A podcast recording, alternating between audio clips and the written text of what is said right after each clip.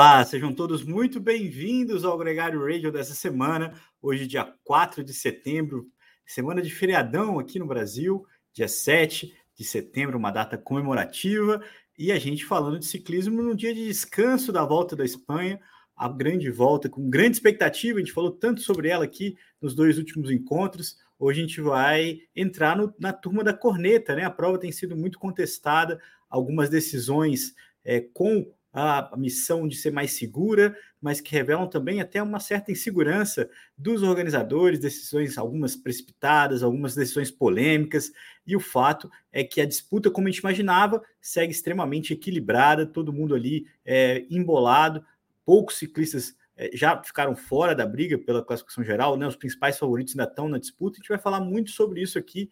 Hoje eu tenho a companhia do Álvaro Pacheco nesse programa que, como você já sabe, é gravado sempre ao vivo, às nove da manhã de segunda-feira, sempre aqui pelo YouTube e depois replicado no seu player de podcast favorito. Lembrando também que a gente esse programa chega para você com o oferecimento da Session, a nossa parceira nessa transmissão e em todas as nossas publicações do Gregário Radio. Álvaro, muito bem-vindo, uma boa semana para você. Vamos falar de volta à Espanha e de muitos outros assuntos por aqui. Bom dia, Leandro. Boa semana. Boa semana para os organizadores da volta, né? Porque tem uma uruca com eles desde a etapa 1. Assim, vai ter azar assim lá na casa do chapéu. É impressionante. É impressionante. Os caras, no dia de folga, eles arrumaram um problema, né? Porque o voo que ia deslocar o pelotão lá do sul da, da, da Espanha para Valladolid, né? Para onde eles vão recomeçar a prova é, na, manhã, na, na terça-feira, é, chegou às três da manhã é, os ciclistas reclamando do, do, desgaste, do cansaço. Claro, a chuva tem um impacto muito grande, né? A gente está, inclusive, essa semana, hoje também mostrou imagens é, de alagamento, onde vai ser a última etapa, a etapa que também tem uma grande expectativa para o circuito lá em Madrid. É, mostrou trechos é, onde a chuva gerou alagamento. Então, assim, é uma, uma situação que muitas vezes foge do controle, né, Álvaro? E eu acho que eu falei disso aqui com o Nicolas Sessa semana passada, é, esse acumulado de problemas tem feito com que a organização tome atitudes que acabam sendo muito contestadas, né? O que aconteceu esse final de semana é, com a neutralização da última etapa, né, nesse domingo, é, foi uma coisa esquisita como um todo, né? Ver o pelotão percorrendo ali os dois quilômetros finais é, como um passeio, né? Foi uma coisa. Muita gente não entendeu se precisava realmente disso ou não, e é sempre uma questão né, toda vez que a organização toma uma atitude por segurança, né? E, Leandro, eu já tive uma experiência, nós, né, de estarmos junto com alguns organizadores de provas amadoras, de Letapes, Gran Fundo Bento Gonçalves, uh, Bike Series, e eu digo assim, quando tudo dá certo, é terrível. É, quem está ali na organização é, não consegue parar.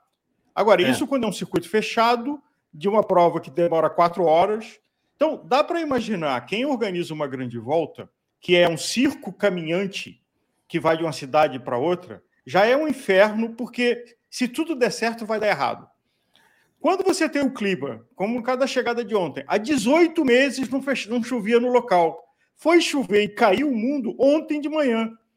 Então, é, eu, eu imagino que quem está numa volta não está dormindo, está no nível de estresse absoluto a organização, uma bateção de cabeça de que vou fazer isso, não, vou fazer aquilo, não, acho que dá para limpar, acho que não dá para limpar. Então, a gente que está assistindo aqui sentado, é claro que a gente critique que é o espetáculo, que é a coisa funcionando direito. Mas um pouco de empatia para quem está do lado de lá. É...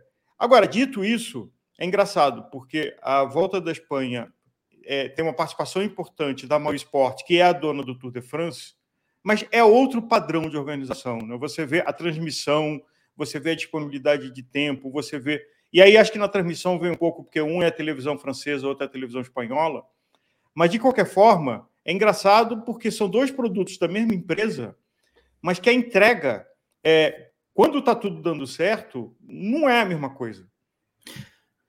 É, é, é, isso até é uma questão que foi até discutida ontem, assim, porque a, a Unipublic, né, quem organiza a volta, foi vendida para a ASO. Primeiro foi é, parcialmente, depois integralmente, mas ainda tem uma gestão que é, é compartilhada, vamos dizer assim. O Javier Gillen, que era o, o proprietário, continua ali, né, e eu acho que isso tem uma, uma influência, até pela, pelo relacionamento político, por tudo mais, né? é, a ASO tem um papel, você vê o layout, né? O site é igualzinho. Se você entrar no site é, da Volta agora, é o mesmo site do Tour de France. Então, é ali aplicado, né? O, o vamos dizer assim, o padrão ASO numa, na, quase tudo, mas algumas coisas realmente ficam um pouco a desejar. E, e é curioso, Álvaro, porque tem, tem aqui já gente ao vivo com a gente falando fora Gillen, que é o diretor, é o, o Prudhomme, né, do, do, da Volta à Espanha. Da Volta. Da Volta. E foi curioso, porque ontem eles é, decidiram antecipar a chegada, né, é, marcar o tempo dos favoritos é, um pouquinho antes da, do pórtico de 2 km para o final e decidiu manter a disputa é, para saber quem ia ver o seu vencedor da etapa. Então, é, eu assisti a etapa ao vivo, mas depois eu, eu saí. Quando eu voltei para olhar a, a, classificação, era indecifrável quase, porque você tinha o tempo dos caras é, completando a Sim. prova na, na no, dois quilômetros antes, num cone, né? Tinha uma mocinha lá anotando com cone como se fazia antigamente, o que foi motivo de muita corneta. E a, a posição que eles chegaram. Qual é seu número? Me diz seu número, me diz seu número. É, é. E, e isso é, é uma coisa que, que vai é, é, minando né, a credibilidade.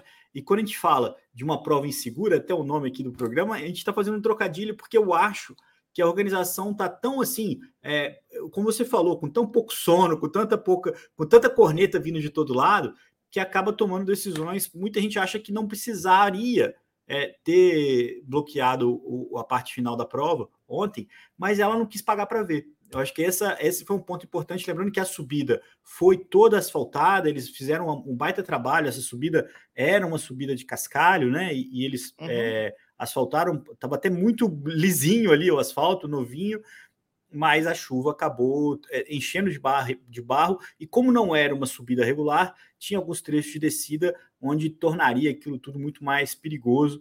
É, a gente está falando da etapa de domingo, da etapa 9, que a fuga vingou, né? Obviamente, ninguém, ninguém ali é, é, trabalhou de uma forma muito. É uma consequência disso, né? Essas decisões da, da, da organização deixaram a prova um pouco menos é, disputada, né? Tava todo mundo ali muito mais cordial do que o caso, do que seria. E o Leonard Câmara venceu, é, como costuma fazer esse ciclista alemão, conquistando agora a vitória nas três grandes voltas. É um jovem ciclista, tem 26 anos de idade é, e, e, sempre, sempre entregando bons resultados. É, agradecendo aqui todo mundo que está ao vivo com a gente. Aqui o Clayton é, falando de um assunto que a gente tem que falar aqui, que é a travessia do Léo, né, do é, Alasca Terra do Fogo, lá o Shuaia, completou, bateu o recorde. A gente está em contato com ele, Clayton, muita gente pedindo para a gente falar sobre isso.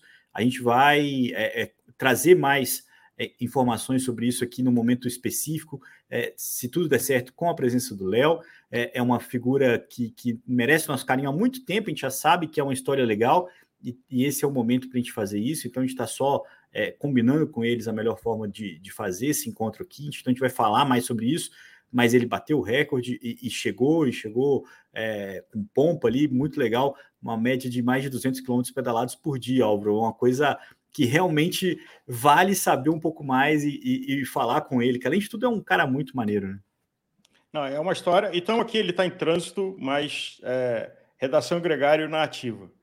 Voltando, Leandro, é, se você quiser rever uh, os resultados de segunda a sexta, porque na segunda passada você estava no ar, então você Exato. não assistiu, eu estava lá assistindo. Então vamos só para embalar a história. Não, a gente assistiu a chegada, deu tempo.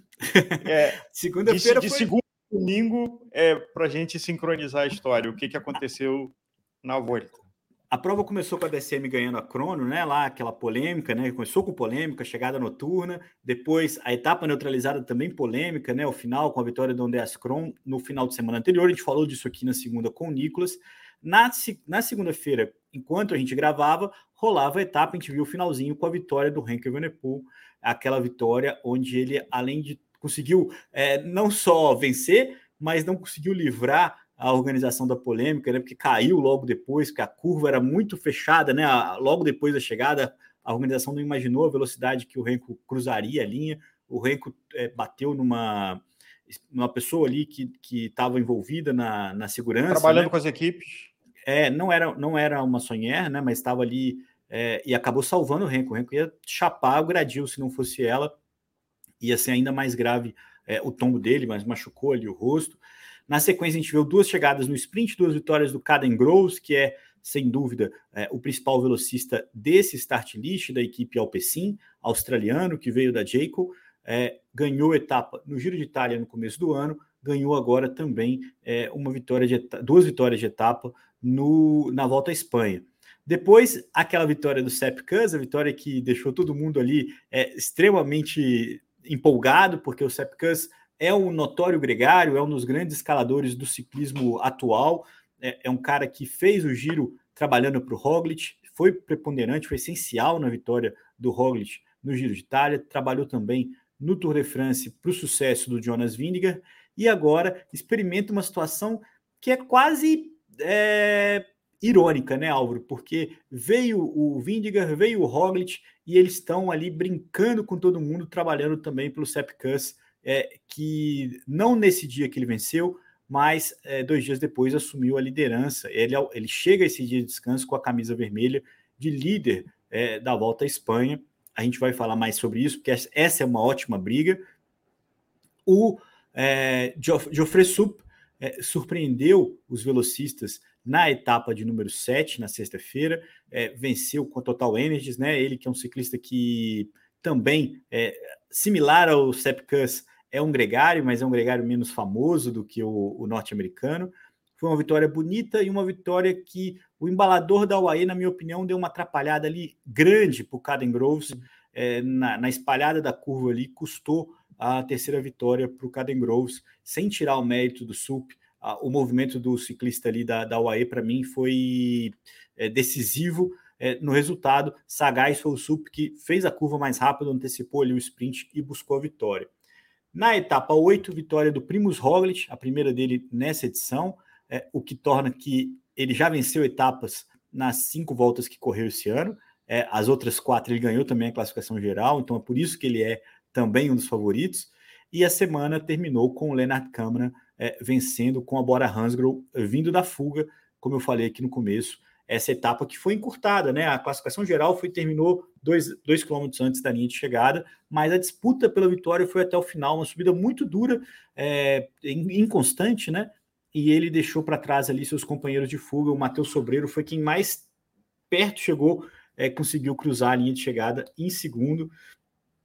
Esse é o cenário, Álvaro, das nove primeiras, primeiras etapas teve para todo mundo, né? Teve surpresa, teve gregário, teve favorito bancando. É, a gente viu, é, como a gente imaginava, né? Essa primeira semana, embate entre os grandes favoritos, né? Então a gente viu ali é, o Renko, o Ayuso, o Roglic, o Vindigar, é, todo mundo exposto, mas nada é, definitivo. Né? Nada que é, desse para a gente indícios muito concretos do que, que vem por aí. Né? A disputa pela classificação está completamente indefinida. Né? E se você fala de que muitas vezes se diz em grandes voltas, quando você abre três minutos, né, você com a camisa com três minutos de frente, você está confortável. Nesse, é, no GC fechado ontem, no dia de descanso, você tem o Sepp Cruz é, com 35 horas e 23, aí Marcos Soler com 43 segundos, Lenny Martinez com um minuto. Só que aí você tem um pelotão que vem Renko, Landa, Roglic, Vingegaard, Mas, Ayuso e Almeida com, começando com 2,22 e ainda 2,55. Então você tem seis ciclistas que estão ali um colado na roda do outro, que qualquer é. coisa é, inverte esse jogo. É, e o dilema que eu acho chave é o que está acontecendo no caminhão da Jumbo. Porque o Sepkus está exausto. Três grandes voltas de gregário não é mole. É, mas está com a camisa Olha, e, é. e o posicionamento dele de simpatia é o oposto do conterrâneo polêmico dele, Lance Armstrong. É um cara humilde, competente, gregário, é, honrando aqui a nossa palavra. É, nas chegadas, é, dá a sensação que o Roglic é o favorito, que o Vingegaard deixa para o Roglic. Até na, na, etapa 8 teve a corneta, que o Remco está na roda, ele achou que mais, não estava valendo a disputa da etapa, e por isso que ele não brigou. Ele achou que, ele achou que tinha gente deixou... na frente.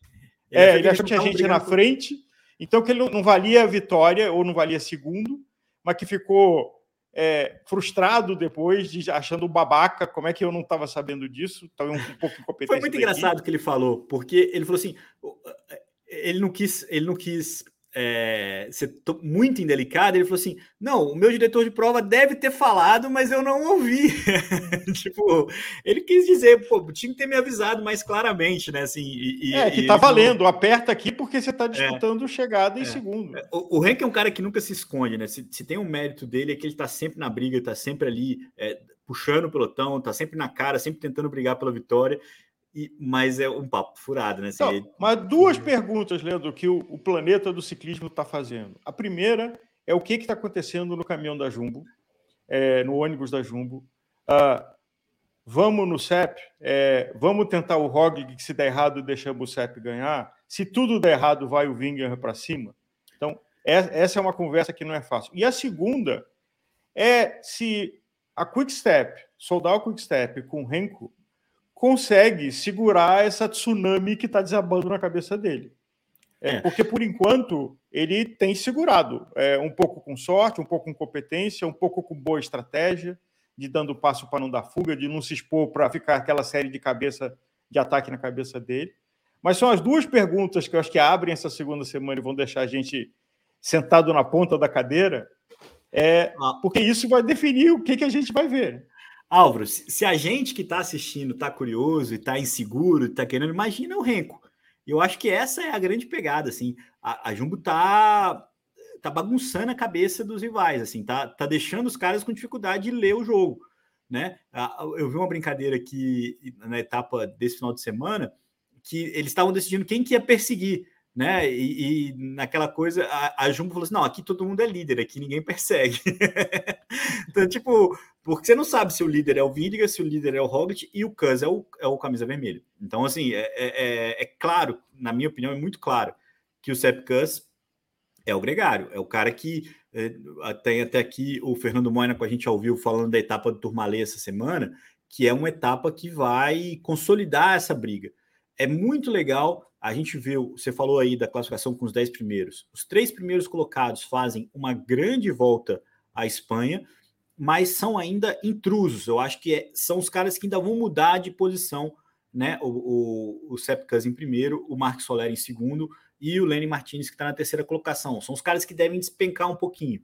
Do Renko até o João Almeida, são os caras que brigam pelo top 5. Né? Eu acho que ali a gente tem ali uma, uma briga muito mais real. Claro que é, taticamente falando, e dependendo das circunstâncias, é, os três primeiros que eu falei podem continuar nessa briga, né? Vão se prolongando nessa briga.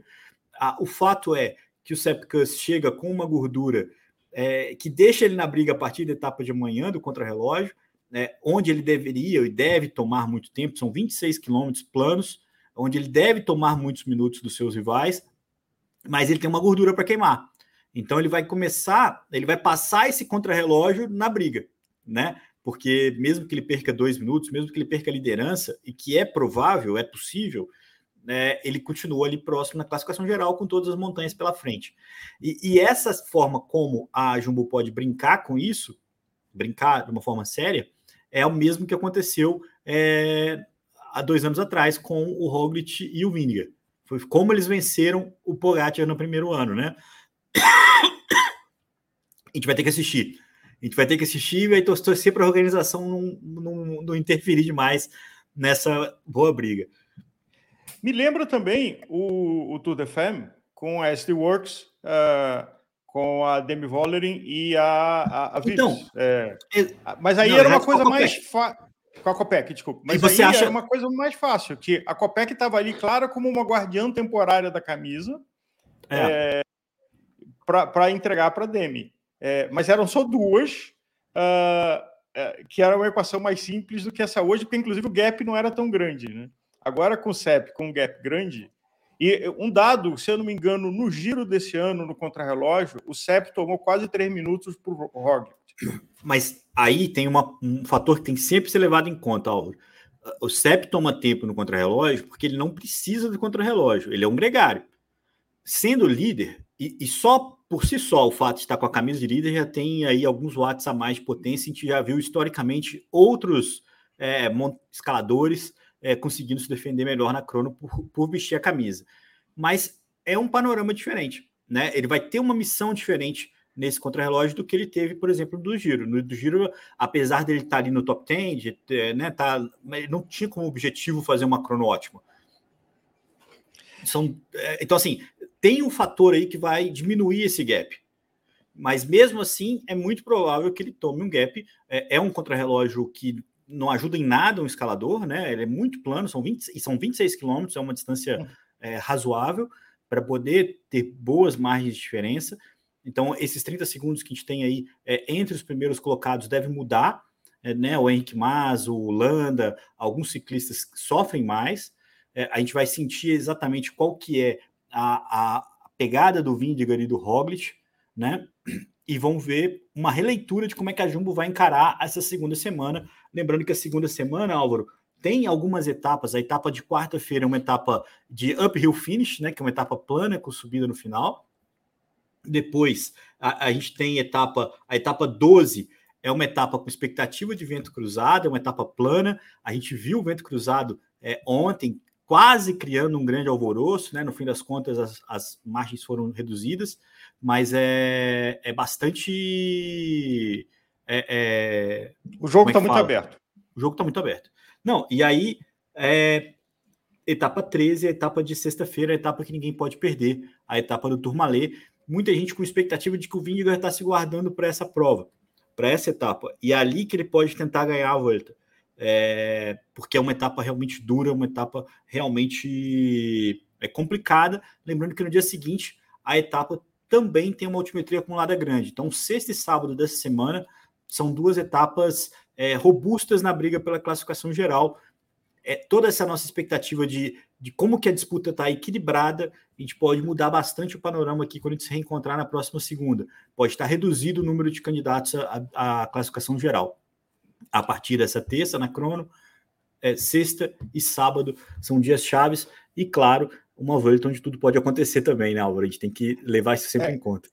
É isso, que a gente já viu tudo acontecer, ou como a gente já viu no Tour, e acho que essa foi uma polêmica em cima do Renko, que ele estava ali disputando meta-volante para ganhar alguns segundos, e o, o, o Pode disputando segundos e num determinado dia perdeu minutos. É, e, e, então, uh, porque uma coisa que é impressionante do Renko, ele é forte, ele é jovem, ele é o sonho dourado da, da Soldado Quickstep, é, disputado pela Ineos e tudo mais, mas é humano.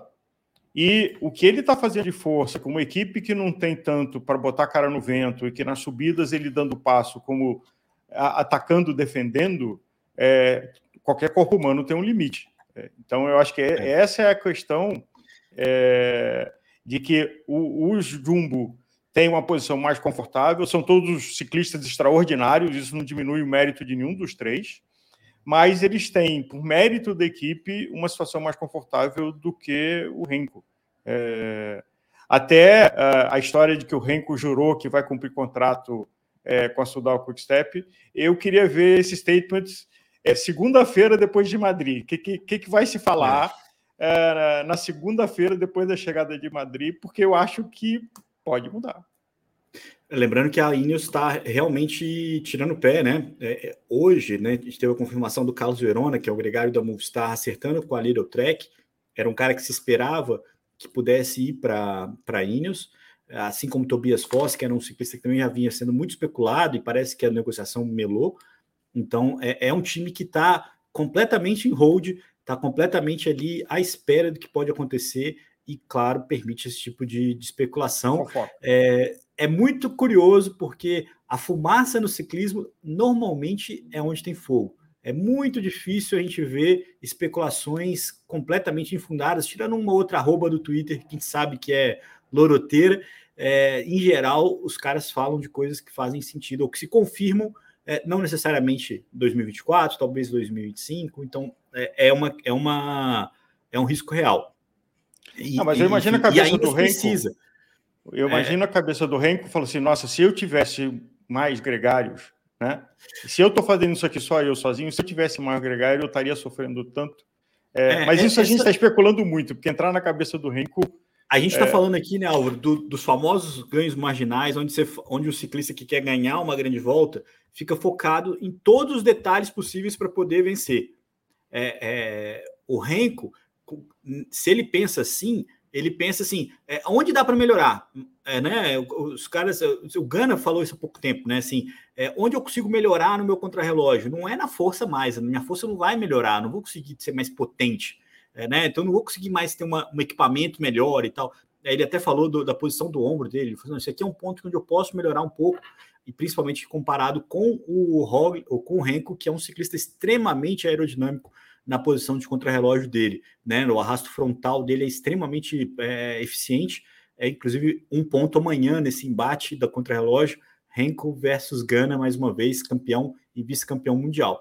Mas é, só para concluir essa questão da, da Ineos, e respondendo aqui o Vitor Frizeiro, que está com a gente aqui ao vivo, perguntando do, do Geraint Thomas, o Thomas foi vice-campeão do Giro, tinha uma boa expectativa para essa volta à Espanha, mas não chegou em boa forma e não chegou com boa sorte também. Teve todo tipo de imprevisto. Aliás, a Ineos está tá numa fase de uruca complicadíssima, né? Perdeu o Laurent Deplu é, com 2 km de volta, teve um tombo gravíssimo essa semana com Taiman Aresman, que abandonou, que felizmente não se machucou tanto assim, mas foi uma queda assustadora é, eram, dois, eram duas bases da equipe que acabaram ficando pelo caminho e o Thomas está fora da disputa, está aí a 18 minutos da classificação geral. Né? Vamos ver como que ele consegue se reencontrar para ver o que, que ele ainda consegue entregar é, nessas duas semanas que restam da volta à Espanha. Né? Acho que a gente tem o Gana com um potencial para crono de amanhã e também com alguns, algumas possibilidades no sprint, né? É, que ele andou se metendo e, e, algumas, alguns ciclistas que podem entrar na, nas fugas, até mesmo o Egan Bernal, que também caiu esse, esse final de semana, para a gente saber como funciona para a Ineos se salvar nesse, nesse, nessa volta, porque a sensação é que os caras estão esperando o ano acabar, Álvaro, né? Estão rodando é, aí. Tem alguma. Estão esperando alguma arma secreta, alguma bala de é. prata, né? É, inclusive o, envolve as marcas de bicicleta, né? De que é, um dos rumores é, aí... é que teria uma fusão entre a Quickstep e a Ineos e rodando de Specialized não uma rodando de Pinarello. É, mas enfim, é. vamos deixar essa fofoca lá. Agora, Leandro, uma coisa que me veio à cabeça é, nessa semana que passou foi a Alpecin. É, e a grande estrela, o Vanderpool, uh, que tem indicações que ele tem alguma participação societária, o papel que ele teve de embalador no Tour, é, e aí um insight bem interessante de que o modelo da Alpecin é de ser ganhar os sprints. Eu quero ter o melhor trem de embaladores com os melhores sprinters e é aí que eu vou brilhar. E está fazendo isso. É, olhando de um outro lado, a Quickstep, o Patrick Lefebvre deve ter descoberto a joia bruta do futebol lá, o Renko, e falou: Nossa, agora que eu vou para o pódio, agora que eu vou brilhar em Paris. Mas acho que tinha um problema, porque o modelo de negócio dele era pagar o mínimo para os ciclistas, pegar ciclistas meio em, em, começo ou fim de carreira, como fez com, com o Cavendish, mas que não é um time para correr grande volta. Não é alguém que tem sangue nos olhos e, e, e, e sangue nas pernas para sobreviver uma grande volta. E aí você tem do outro lado é, a absoluta competência é, holandesa da Jumbo é, que veio construindo já há dois, três anos, acho que pós-Covid é uma das equipes que mais chamou atenção, como eles são consistentes e como eles são mais uma equipe do que algo em volta, por exemplo, como aconteceu com a Bora ou em volta do Sagan. É, é uma equipe.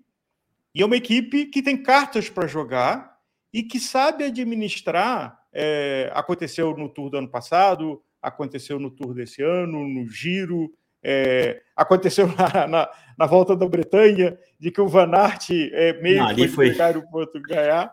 É, mas, é, assim, é, é, é o estado da arte de equipe de ciclismo hoje no mundo, é, de corrida de estrada a jumbo.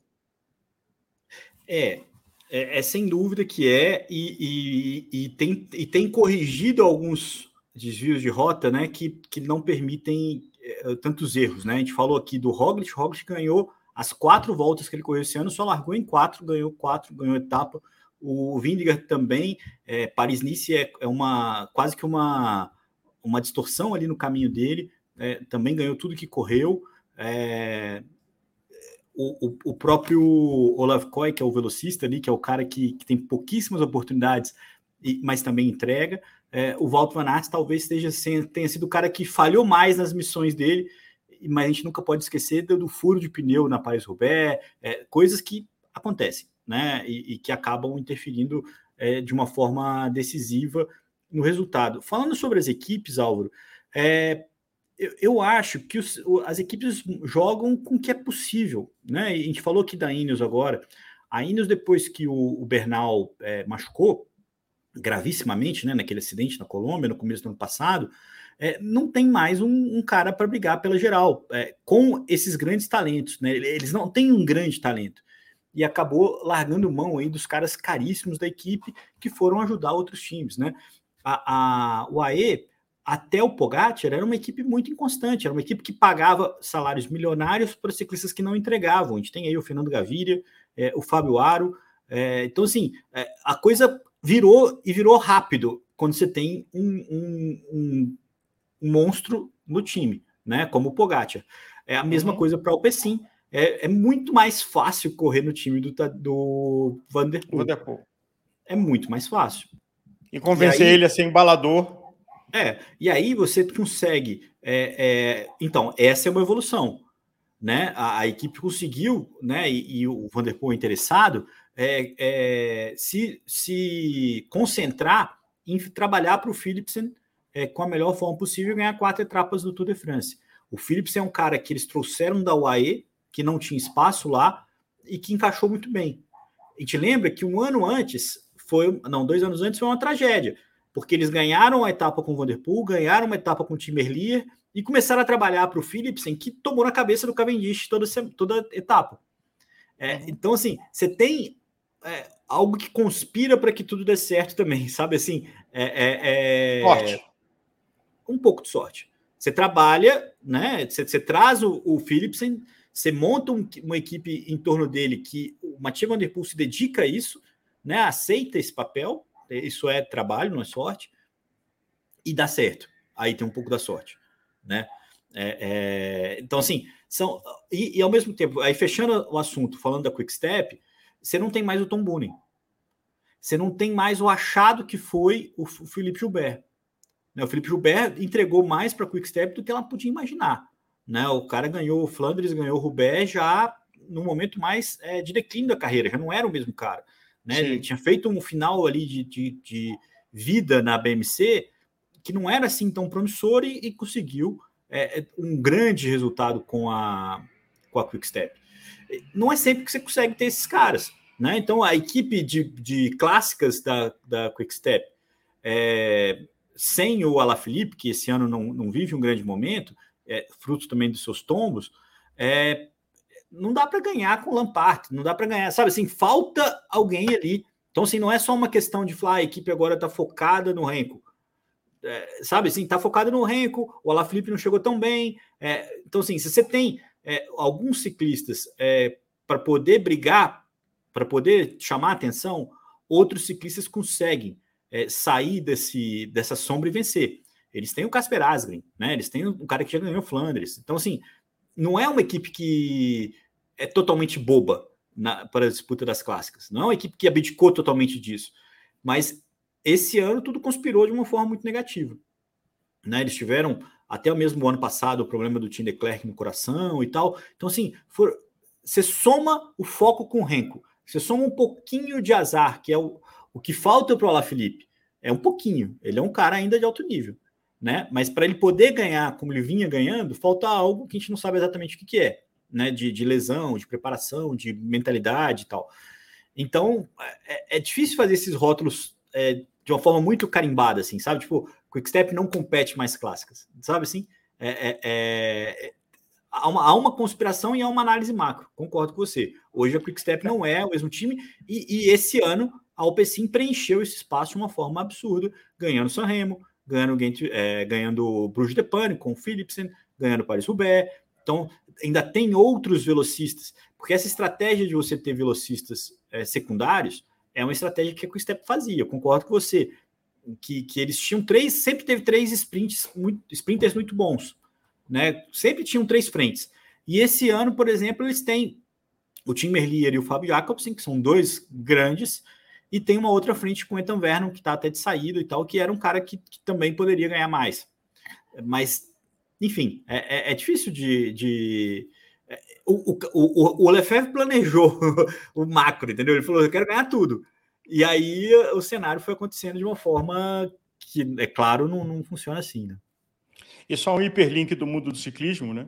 De que a Jumbo, apesar de estar fazendo um ano, é, uma sequência de anos deslumbrante, ano que vem não tem um patrocínio, então ela vai mudar de nome. É, o supermercado Jumbo não estará mais patrocinando por Sim. algum motivo interno é, a equipe e ela vai mudar de nome. Então você falou, nossa, como é que pode alguém que deve estar um retorno tão espetacular é, resolve não, não renovar? Essa é pauta para outro programa. É. mas é. só para dar as dimensões dos imprevistos que acontecem. É, o é... problema ali é só não é insatisfação com o resultado, tá? É, o problema ali era interno da Jumbo, o problema é na, na, né, na, na Sim, da, da, empresa. Da, da empresa. E, e, e, eles têm o dinheiro da Jumbo garantido para o ano que vem, que é o que eles fizeram também com a Rabobank, né? Assim, tipo, é, eu lembro muito da T-Mobile também, que saiu fora, mas continuou pagando a equipe, né? A HTC, o dinheiro estava lá. Agora, Leda, vou voltar para as duas perguntas. Primeiro, quem vinga da Jumbo? E segundo, o Renko sobrevive?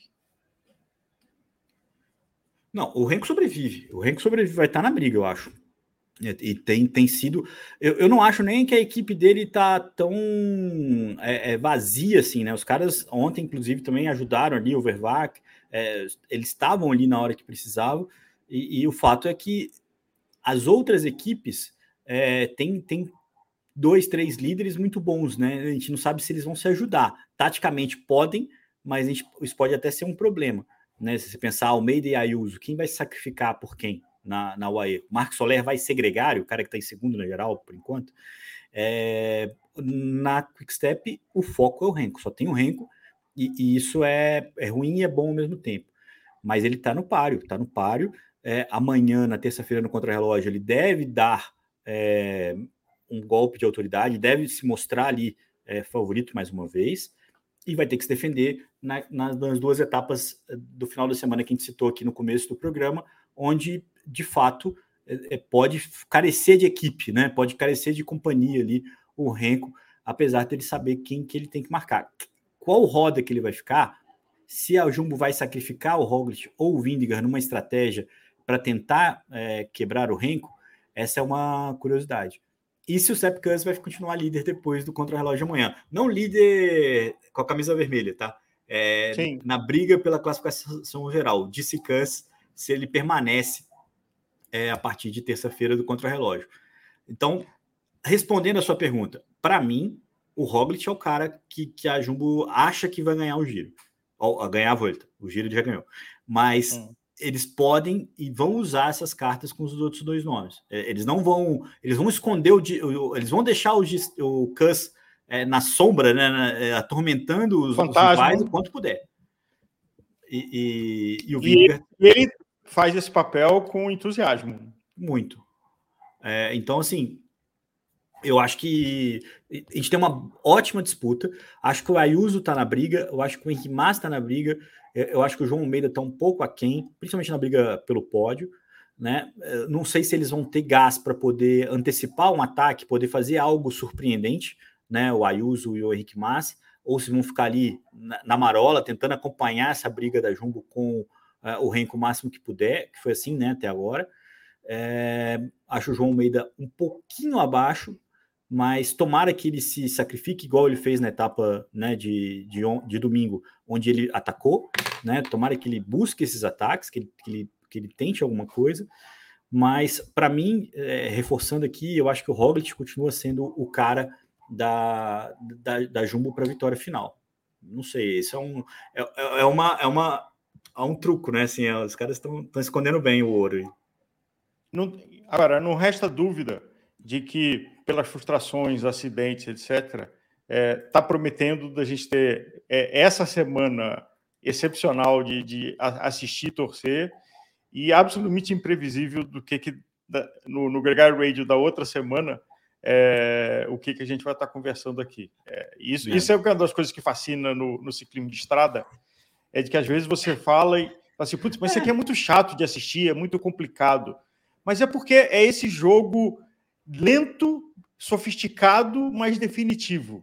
Então, tem um mix. Você fala assim, por que, que os caras vão andar 200 quilômetros se só acontece algum ataque de verdade nos últimos 10? Assim, porque precisa andar 190 para ter um desgaste, para ter posições. Por exemplo, falou-se aqui, teve um fator que foi o vento lateral forte. Inclusive é engraçado, porque a transmissão da volta só começa, não começa de bandeira, só começa nas últimas duas, três horas, né? É, e até a primeira subida de etapa 1, a Jumbo tinha armado um escape que tinham cinco caras dela, o Renko com só mais um, e que estavam abrindo dois, três minutos. Aí quando veio a primeira subida, é, inverter, chegou lá em cima, ficou mais normal, ficou quem estava na fuga, até o Câmara já estava lá desde esse momento e veio embalado. É, mas a, o, o, o, a escaleira, né, que está, eh, para quem não conhece, é a sequência de ciclistas para se proteger do vento, naquela teoria de quem está na segunda roda é, faz 30% menos força, na quarta roda 40%, e assim chega na sexta para frente não faz muita diferença mais. Mas, de qualquer forma, quando é o vento lateral, fica aquele, aquela enviesado, aquela diagonal na pista. O que, que isso acontece? Acontece nas, nas corridas lá da Arábia Saudita, de que é quase impossível você pular de um pelotão para o outro. Porque no vento lateral, na hora que você tenta escapar, você, você quase que voa de lado. Então, isso levou uma quebra de pelotões e também é um fator que aconteceu na etapa é, de ontem, que não foi transmitido pela televisão no momento mais crítico. É, isso é uma outra corneta? Cenas, que é outra corneta. É, que, aliás, outra corneta é a quantidade de câmeras que cobrem a prova, mas acho que tem a ver com o orçamento de que o Tour de France é o Tour de France. Então, várias vezes falta você assistir, você quer ver um ponto de vista e o diretor de TV não te entrega porque acho que ele não tem aquela câmera. Será? É, é. é eu acho que tem menos gente, assim. É, tem artigos que vale olhar na internet, o tamanho da estrutura que cobre a, a, a cobertura de televisão do Tour de France é, então, é astronômico. São quatro aviões, três helicópteros constantemente em cima da prova, é, um caminhão de TV que tem três diretores que fazem subcortes para trazer para o outro. Então, assim, é uma estrutura de Copa do Mundo, é, que é difícil replicar por dinheiro, é, uhum. mesmo na Vuelta, ou mesmo no Giro. É, o Giro Doni desse ano, que estava passando de tono, era quase constrangedor. É, era quase um cara com celular na frente do pelotão é. na garupa de uma moto. Não, mas a, a é. maioria é, né? Você tem. É, o tour é muito diferente nesse sentido, né? E, e... Mas acho que também acho que também tem um pouco da, da dinâmica do, do, do corte, da, da, da, da, gestão das imagens em si. E, o número de câmeras talvez também, comparado com o tour, certamente, mas dava para ser um pouco mais legal aí também na, na volta à Espanha do que eles conseguiram fazer. Também tem a chuva. Tá tem que a, a Mônica, o Mônica está trazendo a informação aqui que vai ser a transmissão é. de semana de bandeira a bandeira. Vamos ver. Vamos torcer e vamos ver. É, eu acho que vai ser e faz muito sentido porque as etapas é, é, entregam isso, né? É, precisa é, passar desde o começo, assim. É, vai ser é, inevitável. A gente fez o giro né, de começo, né? Então a gente fazia ali sete horas de etapa. Tem sempre um trecho no meio que nem sempre tem alguma coisa legal. Você tem a formação da fuga no começo, tem toda a dinâmica e tal mas tem etapa que você vai intenso até o final, você, você tem muita coisa acontecendo. Então, assim, alguns viciados igual o Moina vão assistir a etapa toda, a maioria vai trabalhar, vai ficar de olho e vai, volta. Você também agora é um cara que está nesse nível de, de... Mas, dando a opção que quiser assistir no Stories, assim, não é, assiste exatamente. tudo, mas assiste o, o resuminho no Stories da Gregário. Mas para fazer isso você assiste tudo e, e, e, é assim que funciona, assim. Mas é não, não, não acho que vai ser legal essa semana. A semana é uma semana boa para acordar, ver o que tá rolando. Aí o próprio Twitter, o próprio Instagram da Gregário te alerta, ó, oh, tá ali, o bicho tá pegando, aí você vai lá e assiste. E, e por aí vai. aliás, falando de outras corridas, o, o Tour da Bretanha que Nicolas correu, é, teve etapa que, inclusive, ontem, que aconteceu tá exatamente tá... isso. Pode, desculpa, falei. É, largou, uma fuga se criou com 10 quilômetros e ficou a um, dois minutos o tempo todo para ser neutralizada, faltando 4 quilômetros é, para a chegada. Então, do ponto de vista televisivo, não acontecia nada, porque era aquela fuga ali que você sabia que estava de rédea curta, o pelotão andando atrás marcando, e quando chegou com 12 quilômetros começou a apertar o ritmo, é. neutralizou com 5, foi para a disputa do sprint. Não, então, a etapa, acho que foi a etapa que o Sup ganhou também na, na, na Volta, eu estava assistindo com a ESPN lá, o Celso Anderson e o Renan, eles conversando coisas é, é, claro, relacionados com bicicleta e tal, mas não tinham que inventar, não tinha que é inventar, tinha uma dinâmica que, que ia ser da, daquele formato ali até o final, porque e também não fazia sentido nenhum o pelotão tentar surpreender alguma coisa assim.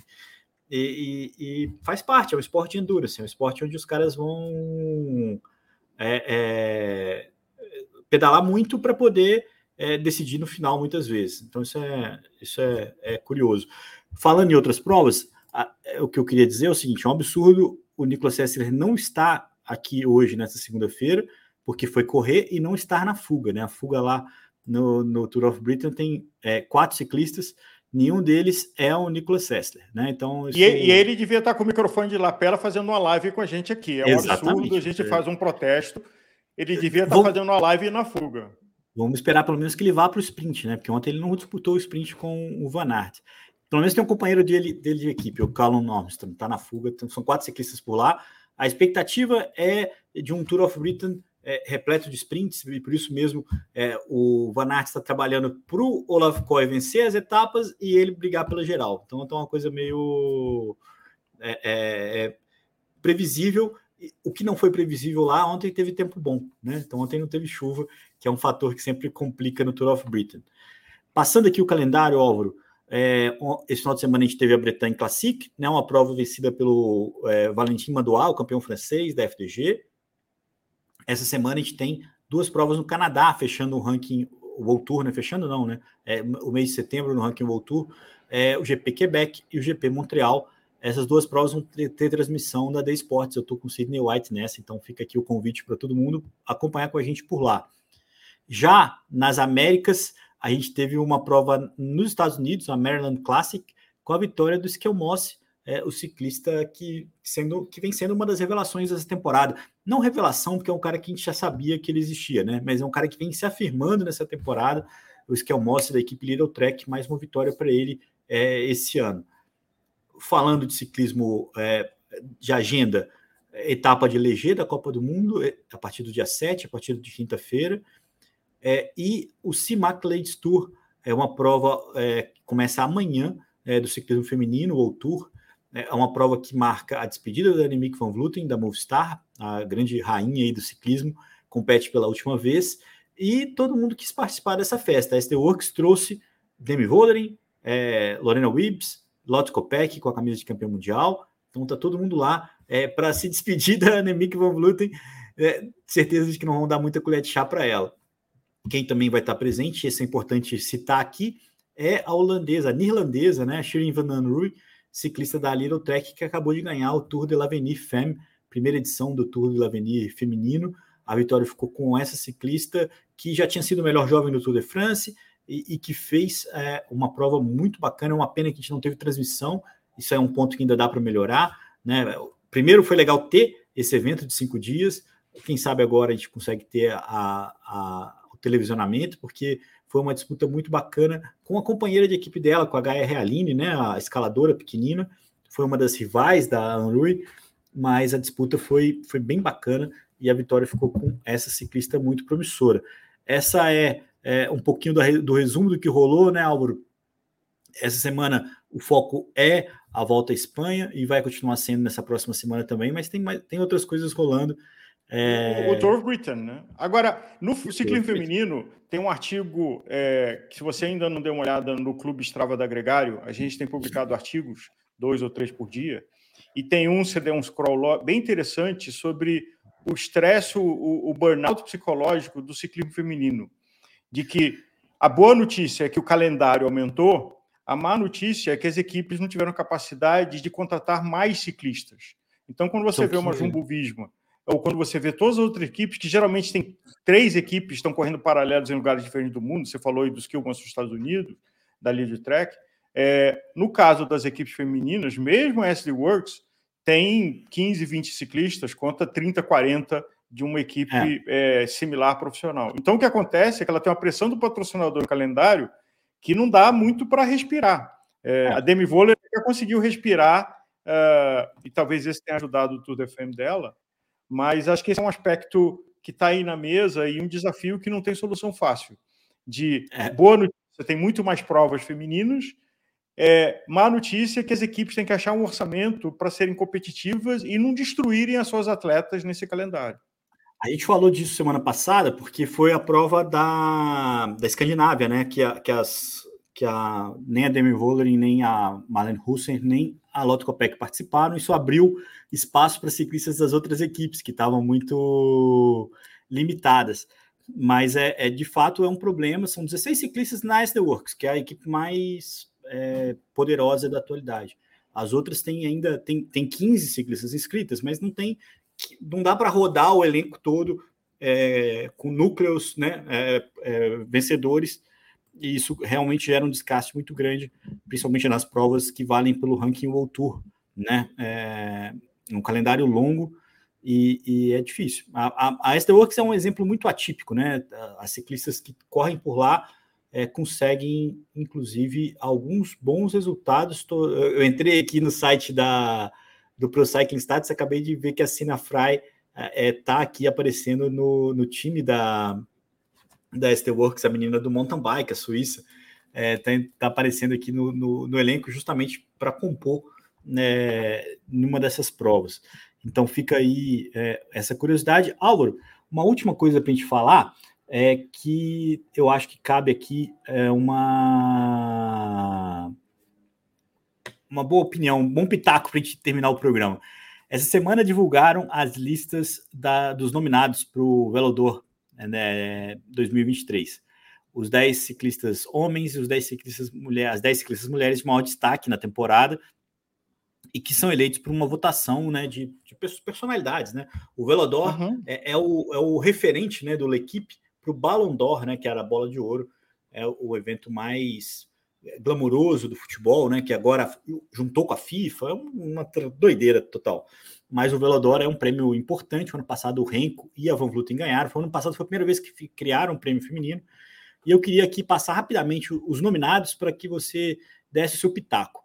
No feminino, a gente teve a Alison Jackson, campeã da Paris-Roubaix, a Nilwa Doma, a Juliette Labu, a Marlene Reusser, a Demi Vollering, a Annemiek van Vluten, a Lorena Wibbs, a Gaia Realini, a Elisa Longo Borghini e a Lotte Kopeck são as 10 ciclistas é, que foram nominadas, é, todas elas com grandes conquistas, é, com bons pódios, né, no caso da Gaia Realini, da Neua Doma, é, a Juliette Labu também, vice-campeã do Giro Doni, mas eu acho que aqui a gente tem uma, uma briga bem clara entre a Lotte Kopeck e a Demi Vollering, com a Annemiek van Vleuten um pouquinho mais abaixo, até porque é, a nota de partida dela a partir do ano passado ela é um pouco mais alta. É... E tem o conjunto da obra, né? A Van Vluten tem a menção do conjunto da obra, né? de dar isso é... para ela no ano que ela se aposenta. Ah, mas eu acho que isso não vai acontecer, não. Eu, eu acho que a minha grande dúvida é quem que foi melhor na temporada. A Lotte Kopeck, campeã mundial e campeã de vários outros eventos importantes, vice-campeã do, do Tour, ou a própria Demi Vollering, que foi é, absoluta com aquele percalço na volta à Espanha, né? Que foi a, a grande é, situação dela. Mas lembrando que é, a gente tem aqui a companhia do nosso querido Corneta Moina. É, os, uh, os votantes escolhem as cinco melhores. Né? E aí eles fazem uma pontuação. Então, se você é, elegeu, é, por exemplo, eu voto na Demi Volley, Lotto Copec em segundo, Van Vluten em terceiro. Cinco pontos para uma, quatro para outra, três para outra. Se você vota uhum. na Lotto Copec, é, Van Vluten, é, de, Demi Volley. Demi e o outro inverte. Você, você, você tem uma, uma pontuação que vai ser influenciada pelo segundo, pelo terceiro colocado no seu ranking. Você não escolhe só uma, né? Uhum. Você não escolhe só a melhor. Então é, é curioso. Eu realmente acho que é uma disputa muito aberta entre a Lotto Copec e a Demi Vollering. Não consigo dizer qual das duas que vai ganhar. Você tem um voto? Tem que ser rápido. Eu acho Demi. Eu também acho que a temporada dela, apesar da Lotto Copec ser muito impressionante, o título mundial Isso. dela foi, é, eu acho que a ciclista do ano é a Demi Vollering. No masculino, então, a briga é um pouco mais difícil e mais complexa. Aliás, enfim, vamos chegar lá. Jasper Philipsen, melhor velocista do mundo hoje, legal tá nessa lista. Walt Van Aert entrou pelas cotas, hein, Álvaro? Entrou pela, esse ano do Walt Van Aert, ele entrou. Tem amigo, eu tenho amigo votando. Ele, ele, e não dá para escolher 10 ciclistas e não colocar o Van Aert, mas é esquisito ele ali. Mesma coisa para o Adam Yates, que é um cara que fez uma temporada incrível, né, com boas vitórias, com pódio no Tour de France e tudo mais, mas para Velodor está um, tá um, um, gap abaixo. Mads Pedersen, um dos 10 melhores ciclistas da temporada, sem dúvida. Aí tem. Impressionante em Glasgow. Impressionante. É, bateu muito mais na trave do que venceu, mas é um cara que merece estar ali. Aí você começa a complicar a vida com o Henk Van Der Poel. Você tem também o Tom Pidcock, que entrou aqui com uma vitória importante no, no ciclismo de estrada, o Strade Bianchi, e também com o título dele mundial no mountain bike. O Mathieu Van Der Poel, é, com duas vitórias de monumento, com título mundial. O Jonas Vingegaard, bicampeão do Tour de France. Tadej Pogacar, né, é, por toda a temporada que ele fez, e principalmente volta de Flandres, e principalmente é, pela forma que ele correu, é, as provas que são desafiadoras para um ciclista do tamanho dele, eu estou falando fisicamente, uhum. e o uhum. Primus Roglic, campeão do Giro de Itália.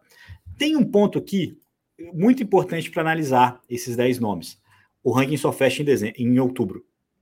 Você só vai ter essa eleição depois do ranking. Então, o desempenho desses ciclistas na volta à Espanha e na volta de Lombardia podem ser decisivos nessa escolha. E vai ser decisivo, na minha opinião. Eu, eu acho que entre se o Roglic ou o Vingegaard ganham a volta da Espanha, por exemplo, fica mais fácil é, escolher um desses ciclistas é, ganhando duas grandes voltas no mesmo ano é, como o melhor do ano. Hoje, nenhum dos dois seriam. É, eu acho que eu acho que o, o Mativa Derpool e o Tadej Pogacar travam ainda a principal briga de, de melhor do ano. Acho, eu votaria no Matia Vanderpool, porque eu acho que ele fez de ganhar a Milão-São Remo, que é uma prova muito difícil de ganhar, é, ganhar Paris-Roubaix, que é a grande clássica da temporada, e ganhar o Mundial no mesmo ano, é, é algo muito difícil. Mas e, e o perfil embalador dele no Tour no, ciclocross não entra, não, não influi nisso, né? A performance ciclocross. Então, é, em tese, influi, tanto que o Pidcock está aqui é, pelo resultado dele no mountain bike. A gente já viu o, o Levi Harrison, Harrison, o irlandês da pista, é, costuma entrar nesse top 10 também, mas entra meio que protocolarmente, assim, ninguém vota nele no fim das contas. É, é uma eleição que a estrada é o mais relevante. Muita gente falou que o Sanguês podia estar nesse top 10 também, sabe assim? Mas é porque foi campeão é, XCC, né, mundial e tal. Mas é raro, é raro ver alguém de outras modalidades, mas teoricamente poderia ter. Ah, então, enfim, de qualquer forma. eu, eu acho que você falou um ponto assim no timing do que, que acontece nessas duas semanas da Vuelta é. e como será a Lombardia, eu acho que deixa o jogo eu, é. eu, eu, tendo a concordar com você, com o Martin Van Der Poel e, e, e Pogacar, é, é, mesmo com a frustração lá da, do Tour, mas é um ciclista excepcional. É, os outros eu tenho dúvidas e acho que Roglic e, e Winger vai depender do que acontece aqui. Eu, eu acho que o, o Roglic, a sensação que eu tenho é que a Jumbo tinha dito, bom, é, Roglic, você faz o giro e faz a volta e vamos concentrar esforços é, no Winger para o Tour. Aí quando o Ving anunciou que ia para o giro, é, para a Volta, eu acho que o Roglic não deve ter dormido. Porque é um frenemy, né? É um cara assim que tô aqui para te ajudar, mas a tentação dele ganhar a, o Tour e a, a volta no mesmo ano é a, a, grande chance da equipe conseguir o mérito de ganhar três Grand Tours no ano, coisa que há muito tempo não acontece. E de que o Vingar seja dois desses três, e não o, o Roglic seja dois desses três, é, são ciclistas competitivos profissionais, são predadores no seu estado mais puro. É, ninguém ali faz caridade. É, e é, é isso que a gente vai assistir nesses próximos dias. Eu acho que a gente falou muito disso né, na, na prévia. Eu acho que essa volta, a volta à Espanha tem, tem um fator muito importante para o Vingegaard. E, e, e, essa, e essa é até uma corneta que, que eu estava discutindo no Twitter, justamente com esse pessoal que está com a gente aqui ao vivo é, no Radio. É, o Pogacar, o Vindiga é bicampeão do Tour de France. Ele é o ciclista é, o mais capaz para vencer a prova mais difícil e mais importante do calendário. Uhum. E ele não é, e ele venceu outras provas importantes essa temporada. E ele não é o nosso favorito para vencer o velador desse ano. O ano passado ele foi superado pelo Renko é, com justiça, né? Porque o Renko ganhou o Monumento, ganhou o Mundial, ganhou o Volta, mas é, ele, já, ele já deveria, é, ou melhor, Ele já, já poderia ter sido eleito. Esse ano, de novo, ele poderia ser eleito. Se falar assim, o Velodor desse ano é do Vinegar. Pô, se você pegar o currículo dele, o que ele fez esse ano, fala, pô, um cara que merece. Na hora que você relativiza, na hora que você compara com os outros rivais, né, você percebe que não.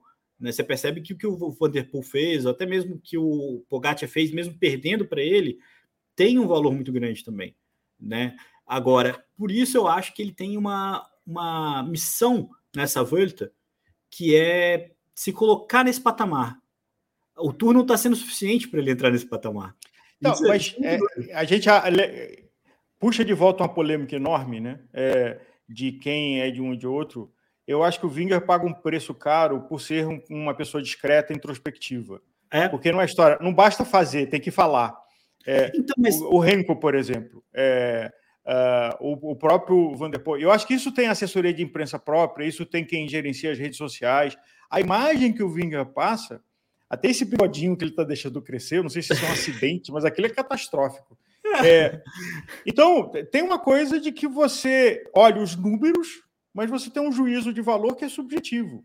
E eu acho que para esses tipos de, de nomeações, que não tem uma regra engessada e não dá para ter uma regra engessada, o Vingar sai em desvantagem.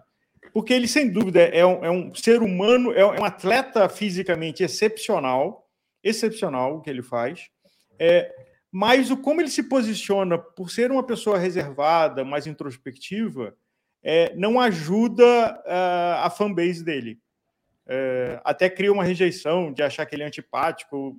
Acho que é absurdo falar uma coisa dessa. Ele é uma pessoa muito. É, a, gente fala, a gente viu isso no, no, no, na, no, no, tour, né? A gente falou muito disso, né? Sobre o quanto que e... algumas pessoas viam isso antipático. Mas o fato é, estão forçando um calendário. Ele, ele, tá, ele veio para a Volta, é, e esse é um feeling, né? É, com essa busca de que ele, ele precisa fazer um pouco mais para poder ocupar esse espaço que porque o, o, o, boa parte da conversa que a gente estava discutindo era sobre é, sobre por que, que, por que, que um ciclista tem, a, tem alguns ciclistas têm a capacidade de poder ganhar o Tour de France e a maioria não tem. Então é um dom muito restrito. E quando o Henrique Mas fala que ele precisa tentar, é, ele sabe que ele tem um dom que não tem 10 caras que tem o dom que ele tem. Então, se, se, se ele vai ficar em oitavo, se ele vai ficar em nono, se ele vai ficar em sétimo, mas ele pode tentar, e a maioria não pode tentar. Sim. E, Ou não e... tem, por exemplo, o João Almeida, que a gente já viu algumas vezes, é um cara que, na hora da verdade, afina. Né? Ele, ele se coloca, mas... ele vai, mas na hora que entorta, é, isso aconteceu no giro. É... Mas isso também tem uma, tem uma carreira, né, Álvaro? Tem uma, tem uma, uma, uma e uma oportunidade, né, de das coisas conspirarem. Nem todo mundo é brilhante igual o Pogacar, ou mesmo o Pogacar falhando, ou o Renko. Mas é, você tem que tentar. E, e, você tem um cara que ganhou duas vezes e que não tá nessa ali, sabe? Não tá nesse holofote todo, sabe? Assim, isso é, isso é uma. Vamos continuar essa discussão no outro dia, é, é que eu acho que é interminável. Mas só para passar, os nomes são esses que a gente falou aqui, a briga tá entre eles, mas a, o calendário desse final de ano tem um valor muito importante nessa, nessa escolha. Acho que a gente só vai poder bater esse martelo depois da Volta e depois da Lombardia, onde inclusive é, o Renko pode, eu falei, o, o aqui tá, o pai do Renko está me corrigindo, mas o Renko também está nessa briga, né? Porque faz uma temporada boa, campeão mundial de crono, e, e, e, também tem, tem direito né, de, de entrar nessa briga aí. Ganhou o crono até de Covid. É, vamos fazer o seguinte: vamos fazer um post lá no Stories é, do Instagram e, e, ver a votação é, dos nossos Sabe ouvintes. Que, vamos então, colocar então, lá o Velodó da, da é, votação. Queria pedir também que as pessoas comentassem mais nosso post no, no, no YouTube, porque é uma forma de fazer é, o algoritmo ajudar a gente. É, o mais louco é, e eu queria só ajustar aqui essa, esse convite que você fez, é, é para eleger os cinco porque vai fazer diferença. É, sabe assim, se você acha, se sua dúvida é entre Vindigar e, e, e Mathieu Van Der Poel, ou Pogacar e Mathieu Van Der Poel, a posição do segundo e do terceiro colocado vão fazer muita diferença nessa, nessa eleição desse ano. Vai ser na, no, no conta-gotas aí a decisão. Vamos lá postar, colocar instruções e ver o que, que é, vocês ouvintes pensam. Pessoal, muito obrigado a todo mundo ao vivo aqui com a gente, uma grande turma. Isso é muito bacana para a gente. Lembrando que toda segunda-feira a gente está aqui às nove da manhã. É, somos três, né, alternantes. Então tem eu, o Álvaro e o Nicolas. É, é, sempre um prazer ter a companhia de vocês. Os comentários todos aqui no chat ao vivo. É, todo mundo que também está acompanhando a gente no seu play de podcast favorito é, durante a semana, né? O radio tem bastante audiência é, pós segunda-feira. Muita gente escuta a gente é, fazendo outros outras coisas e fica ligado em tudo que acontece no ciclismo mundial. É, agradeço mais uma vez é, essa comunidade muito bacana que vem é, se criando em torno do Radio. É sempre um grande prazer. Na próxima segunda-feira a gente está de volta. Comentem, participem conosco aqui da, dessa discussão do Velodor, mas essa discussão ainda está longe de terminar também. É, a semana muito intensa na volta à Espanha, segunda-feira, a gente vai ter um cenário muito mais claro de quem briga pela vitória dessa terceira grande volta do ano. Um grande abraço para todo mundo, boa semana, bom feriadão, hein?